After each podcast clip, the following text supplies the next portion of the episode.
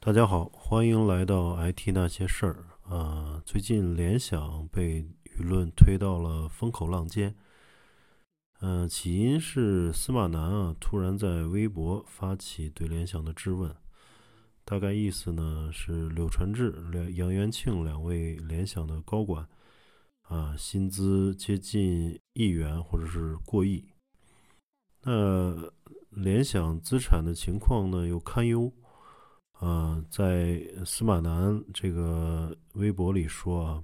嗯，联想不但有千亿级的供应商货款呃欠款的问题啊，还有联想控股呢，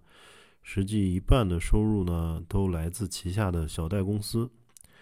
啊，小贷公司就是小额贷款公司啊，也就是说放贷撑起撑起了联想控股的半壁江山啊。呃，里里面呢不乏校园贷啊、断头贷啊，甚至有一些暴力催收问题。啊，这个与大家对呃联想的这种呃理解或者认知，啊，对这种呃科技公司的呃认知差距都非常大啊。因此，司马南质疑联想高管有掏空公司、中饱私囊的呃私囊的嫌疑啊。后来呢，呃，嗯，后来的一些微博还亮出了联想柳传志的秘书以及联想，呃，托各种朋友关系联系司马南啊，想当面谈谈的聊天记录，啊，甚至提到了赞助费，啊，话里话外呢，就是愿意资助，呃，赞助司马南这样的专家啊，将来呃这个研究经费啊，还有出国考察啊，等等等等。呃，实际明眼人也都看得出来，这大概就是封口费嘛。嗯，所以截止目前，嗯，联想面对这件事情的呃处理方式或者它的这个公关啊，嗯，确实确实是比较呃逊啊。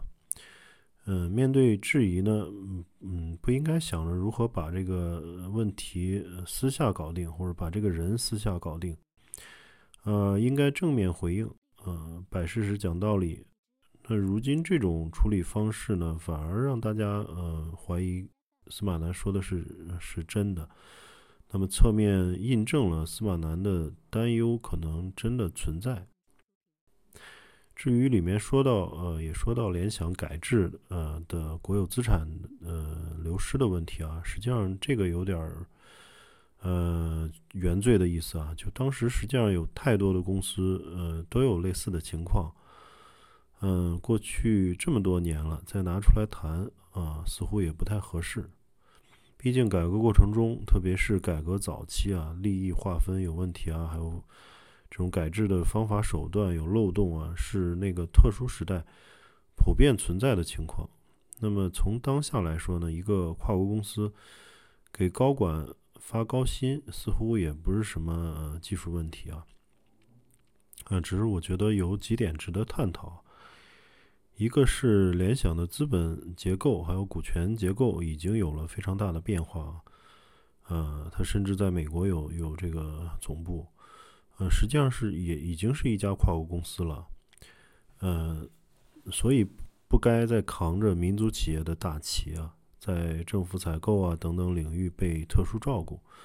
嗯，我们大可以把联想和戴尔啊，呃，和惠普啊看作类似的品牌。也就是说，联想呢在国际化的过程中，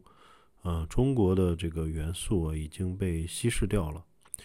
这也不能说是错误啊，只能说是这个呃企业的选择，或者说在中国改革开放这。三四十年里啊，有不同的企业的国际化，它都有自己的一个呃一个一个选择，呃，也不是什么对和错。只要中国企业能够走向世界，能够发展，那对于中国来讲，或者对于世界来讲，总是呃好过这个一直走不出去，或者是呃嗯这个在本土就就做失败的那一系列公司吧。所以，就光拿这一点来说，联想其实也，嗯，呃，也有点太没有包容心啊。就是说，从嗯包容的角度来讲，嗯，这种国际化也是一种国际化的方式啊，不是不一定所有的企业都能像华为一样百分之百啊，这个带着中国的颜色走向世界啊。嗯，第二个呢，就是从企业风险角度，既然旗下呢有很多小贷公司，那有大量的这种供应商的欠款，啊，被舆论监督也属于正常情况啊。是不是有财务风险、资产债务的情况究竟如何？嗯，还是很有必要做好自查的。嗯，毕竟有那么多的员工，那么多上下游的企业，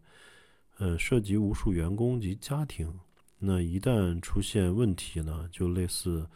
嗯，之前的海航集团啊，嗯，包括恒大，嗯，这些大大型企业，一旦出现风险呢，对，呃，国家啊、金融机构啊，还有无数家庭、个人啊，将产生很大的负面影响。当然呢，这里面也有呃个别批评，呃，舆论批评司马南，说他在做投机。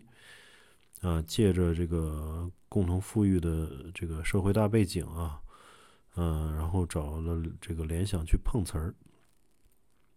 这个我觉得也不必过度解读啊。无论司马南的初衷是什么，嗯，它并不影响联想的这个财务状况，嗯，不影不影响这联想的经营状况。那么抛开个人恩怨啊，抛抛开这个社会大环境啊，还有这个舆论导向。那我们需要看的就是联想是否合法合规，是否有金融风险。嗯，有则改之，无则加勉啊。如果有呃所有的行为都在法律框架内啊，那他也无需向谁汇报或者向谁道歉。那无非承受一些呃道德方面的压力啊。嗯，当然这也是知名企业和知名企业家所应该承受的。好，那今天我们就先聊到这里，谢谢收听，我们下期再见。